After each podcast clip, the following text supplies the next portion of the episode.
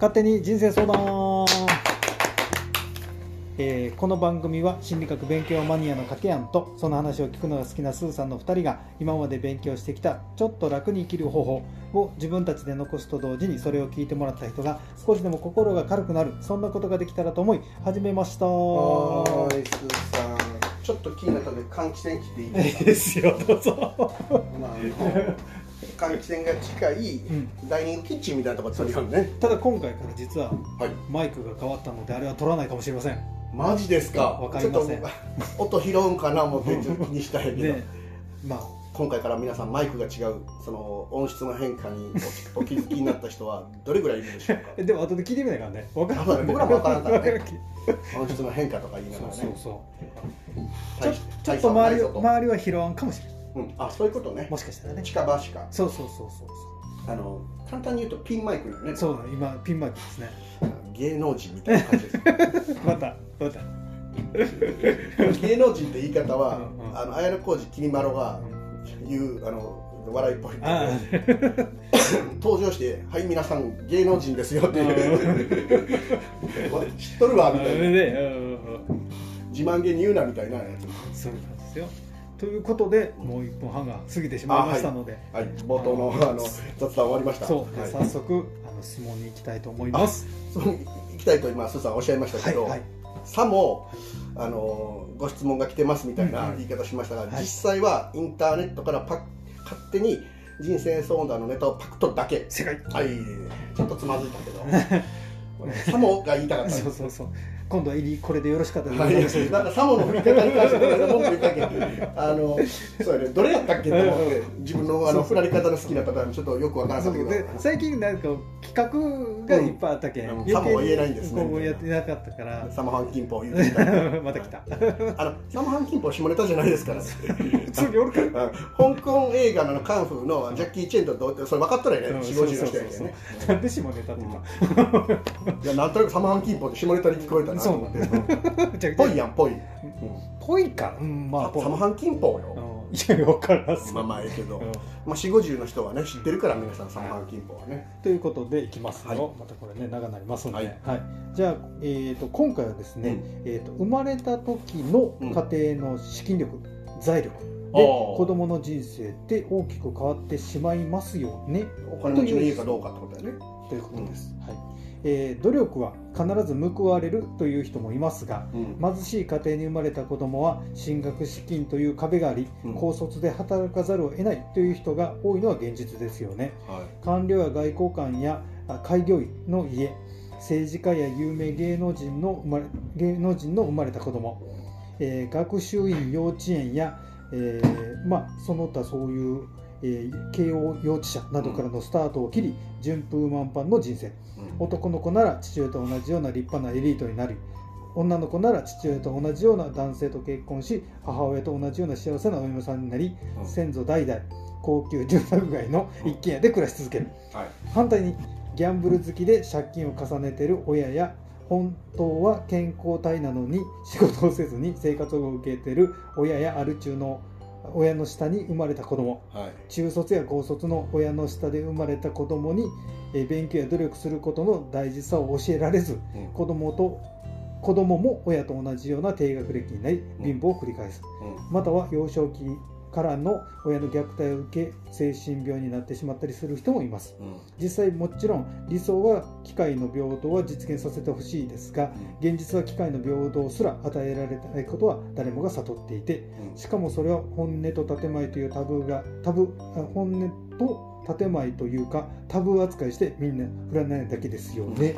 ということでこういう生まれた時の家庭の資金力、うん。財力で子供の人生が大きく変わってしまうっていうのをどう思いますか、なんか最後の方に本音と建前ではそういう話振らないですよねっていうところがあのこの人のなんか一番言いたいところに聞こえたんやけど。あのスーさんどう思っとるかあれやけど、ん。俺なんかその若い時はあったんやけど多少、これ多分質問者の人相当若いと思うよね、うん。こんなこと聞きよううんうん。ある程度の年齢になってきたらうん。別にその家にあもっと金持ちの家に生まれたかったなとかって思ったことはあるけど、全然思わんね。うん。クリアがとかとかなんか全然思今は思わんっていうか、なんかまあなんていうこうこのまあテーマが言ったら親ガチャってやつ。ああ親ガチャやね。結局ね。で親ガチャは存在するからね。そうそう、ん。あるんよね、うん。だからその自分は思ったよ、うん。なんでもうちょい金持ちの家じゃないかなとかって、うん。あのやっぱり我慢することが多かったけどさ、うん。それは思ったよ。そりゃねそれだからお金があったらその お金のことであなんかこういう道進むんあできんのやとか、うんうんっていう子ど子供ながらの気遣いとかはせんでもね、うんうん。そうそうそう、うんしかも俺社会のルールが分かってなくて、あの大学じゃなくて一応高卒なんやけど大学うちの家やったら大学とか行ったらいかんないなって片思い込んでただけで 奨学金の制度とか知らんかったしその頃。後になって行けたやんという。うんうん行けたやんっていうのはお金がなくても行ける方法はいろいろあったんよ、うんうんその行くが強かったらね、うんまあ、アルバイトしたり奨学金を使ったり、えーまあその行こうと思えばいろいろ方法はあった。よ、うん。多分スさんはね別に裕福でいいじゃない。のに大学行っとるもんね、そう無理してね、うん。あそうか無理したんやそうそうねそう。だって35まで奨学金返しちゃったもんね、うん。あその無理するがええんか悪いんかみたいな問題もあるけどねでもねなんてこう当時はやっぱりそう思ったけど今今このなんていうここういう心の勉強して思ったのはあのどっちゃこっちゃないやん。あの前も掛け話しよった時に、うん。その金持ちは金持ちでリスクが高いやん、うん。リスクというかなんかこう出会う人にの、ん。なんていうんだろうこう結局こいつ金持ちやなと思って寄ってくる人間が多くはなるやんどっちなるにしたって。例えばそのこの人が言いたいのはあれでしょ？いわゆる、まあえー、と企業にしても公務員の世界にしてもエリートって言われる世界弁護士なり医者なり、えー大手一流企業を、あと公務員だったら上級公務員ね、うん。あのいわゆる入ってある程度から行って、一気にあの出世できる、ん。公務員も下から、ね、真ん中から上までいっぱいあって、地方公務員試験だって初級中級上級上級ね。国家公務員試験もあの3種2種1種ってあっていわゆる1種がエリート、うんやね、うん。2種とかは、まあ、準エリートって言い方もせんないけど、3種っていうのは、まあ、お俺とかでもあの受験できたレベル、うん。高卒でもね、うん地方上級とかになると、まあ、検証とうんかっていう世界なわけやけど、うん。それなりたいんやと思うんやけど俺別にその人生振り返ってそれになりたかったっていうのはないよね。うん。まあでもこのこの感覚を持ってるってことはやっぱりそうそそっちに行きたいのに行けないよっていう悩みなんやそういうことなんやね。ね、うん、だからああ、まあ。そう若い時は思うんだな、やっぱまあもう諦めてください。うん、わかりました。はい。だって、あの、例えば、あの。まあ、芸能人を例えに出すのはあれやけどね、うん。例えば有名な俳優の高知昇さんとかね、まあ、高知県出身であの人、まあ、高知って書いて高知やけど、なんか親とかもあの覚醒剤とかのね、うんあのあれで大大変な家の例とかね、橋本徹さんだってあれお父さんなんか親戚のおじさんなんかやヤクザで、ねだから結構根性で上がってきた人とか芸能界とか、探せばいくらでもおって、そういう話じゃないよって言われたらそれまでないけど、まあな勉強できんくてもね、うん。これ自体はねそのこう思うことも当然だし、うん。その親ガチャっていうのは実際存在はしとると思うから、うん。それ自体はどうこう言うようがないやん。でもなんて自分たちはこうやっぱりそこではなくて、うん。そのいかに自分が幸せかっていう方を見つけた人間の方が勝ちそうやね。組でうんあるような感覚やん、その幸せのありかありかを知ったかもしれないそうそうそうそうそう、うん。社会的身分とか収入が全てと多分この質問者の方はうん。今は持ってらっしゃる、うん。ね。えという話やけん親がちょっとあれた、ね、あるのに建前で言ってませんよねっていうのはえもっと批判されるべきと思ったんやろかって。まあだからそこで終始するようだとそこで終わってしまうから、うん。もうちょっとね違う目線を持ってほしいなと、あとあの多分ね勘違い一個してるなと思ううんのが、うん。例えばあのお父さんお医者さんとかあの兄弟うんうん。3人おってうん。兄も医者なんとかもうすごい家あるやうんんその弁護士とか。で自分もそれなりのものにならないかんとかもしくはもう医者に決まってる家もあるやん。あるある、めちゃくちゃ苦しい。と思うすご俺くね。一回だけ会ったことあるんがねうん仕事で。あの親医者うん。兄も医者もう一個の上の兄も医者。でうん。自分は何でもないサラリーマンっていう人おったあもん。ー。その人ねものすごいひねくれとったよ。あーまあ卑屈になるよね、うん。もう人生斜め向いとったというかなんかね同情せんこともなかったけどうわなんか気の毒な家に生まれたなっていう。うんそそのことだけ話聞いてしまって、うんうんうん。もうどんなにしんどかったか、うん生まれたい？そんな家に。もし自分がねその勉強ってさ今は努力じゃ努力もあるけど、才能の部分が大きいって言われてるやん、うんその優秀な学業のとかはもう明らかに努力じゃなくて才能の差があるっていう。勉強のね、成田さんが言うけど、もし自分が勉強の才能がなかったらよ地獄よね。確か裕福な生活の上にに自由が全くなく、うん。勉強付けやのに結果が出せない、うんうんうん。でなじられる、うん。お前何なんだこの結果って。バカじゃないんだ。そう一族の恥やみたいに言われてね。それはねうんもしかしたらこの世のな何も勝るぐらいすすごいきついかもしれない、うん。幸せとは程遠い可能性高いたまたま家に生まれてさらに勉強の才能もあって楽ちんでちょっと勘違いしてる、で嫌われてるっていうのが幸せに見えるんかどうかわからん。けど、それも幸せと思わんね別に。なんかまあ自分らはさちょっと振り切ってしもうたけんさ。振り切ってしまうけど極端すぎるよね。そうそうだからやっぱりここはうちらでは理解ができんところやけど、ただなんていうんだなもうどうせいけんないやけん。うん。ここを裏やったらしゃあないけん。あの自分たちが持ってるカードでどうやって楽しむかの方をどんどん考えて。で権力欲しいなら別のルートもあるやん。あそうそうそう。のエリートに生まれなくても、うんうんうん。うん。別にヤクザになるって意味じゃなくてそう。どぶ板から自分で起業したりさ、うん、うん、そう、ん。今時やけんね、ううん。できるしね、うんからねどこに自分が幸せなのかっていうのを見つけた方が早いよね。楽してもよしたいっていうんであれば自分の才能を見つけたら楽ちんやのにこんなに簡単やのに世間ではこれがみんな難しいのっていうのは多分才能やと思うけどそういう意味での楽してっていうのはあるけど何の才能もないのを楽して金儲けするっていうのはさすがにちょっと無理が。そう やね。それはちょっと無理がひどい。と思俺にとっては楽ちんで簡単で面白いけど世間の人はこれができんらしいけど俺才能なんやっていうもんが才能う、で、うん、まあね本当やね。あんまり勉強せんでもすごいねあの簡単に東大行きましたみたいな、うんとか。人ができんけどなんか自分は自然とできてしまうものが才能やけどね、うん。だそんな話無視してそのなんかいい家に生まれたけどそのままえー人生に見えるだけ。そうやねあの隣の芝生は青く見えるだけで、うんうんうんあれ隣の芝生は青いって言葉の方が俺は有名やけど、うん。最近あの子供の読みよる本見よったら、ほう。何やったかな隣の家の花は赤いだったかな。同意義語なんやけど、聞いたことなかろ？うない。うん、え同じ意味なんやあそんなん変えられた。かなそっちの方がうん。多分学校的には教える方になったんやマジで？赤い花の方が、ええまあ芝生の家なんかないしね。うん、そうそうそうそう。だからそっちの方が芝は青いって言われてもそもそも緑は青っていう その昔のねあのその新緑に対するその、うんうんうん。ばあちゃんが言ったよ青いかって言ったけど、あれすらね、ね。うん違う違うじゃないかって言われたらね。隣の家の花は赤いっていう。え。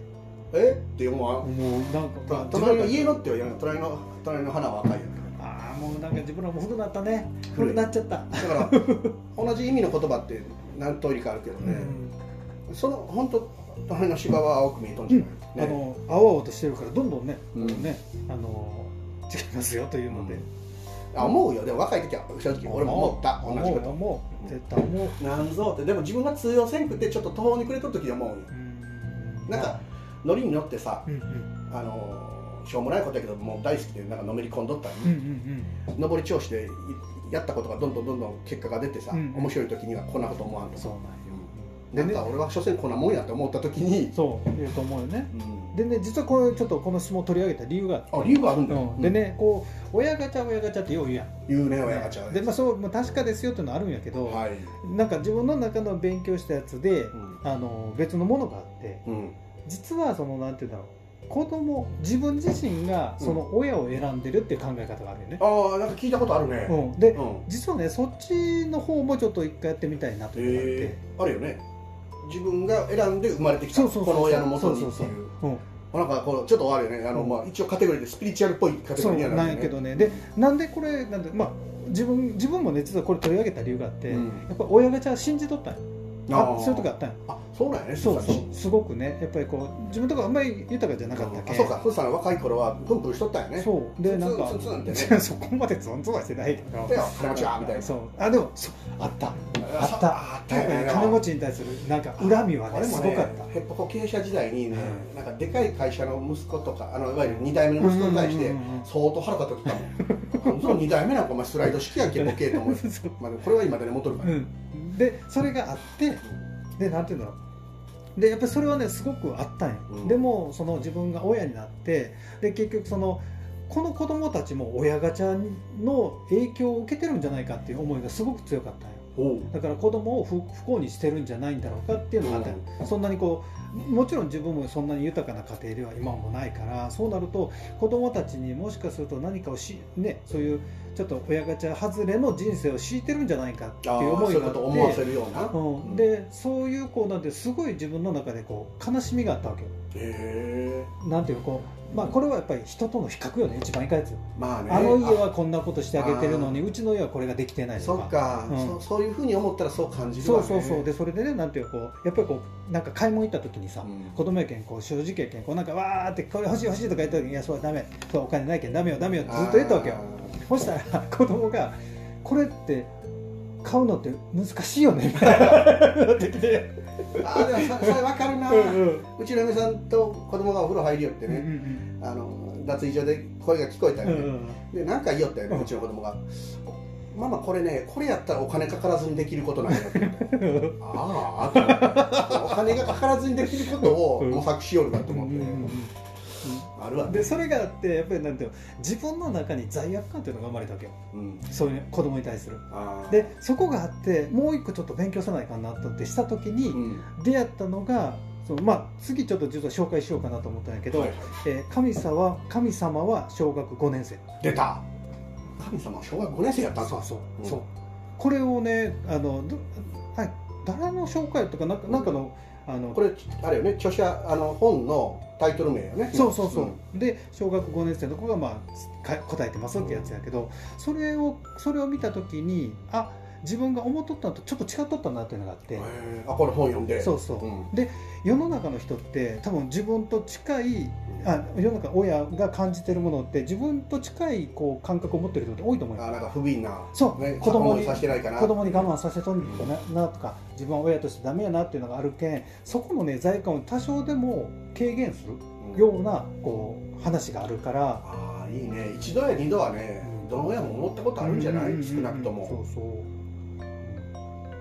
なんでね次はねそれをちょっとやってみたいな。と思いながら今回じゃなくて？そうそううん。次回。で長丁場になるね。そうそうそうそう、なのでちょっと行こうと思います。うんいいですね。いいですか？あのこの本目の前にあるんでねそうそう。もう一回私もちょっと,、えー、と神様は小学5年生。でこれ著者はその当時小学校5年生のすみれさん。そうそうすみれさんです。すごいな。小学校5年生がまああのまあインタビュー式にしてるとしても本をね、そうサンマーク出版という大手出版のそうなんよ、うん。なので次ちょっと紹介したいでとすね。思いまはい、す、これもちょっとあの楽しみ度が皆さん、聞いてる4 5 0の皆さんもあるんじゃないでしょうか。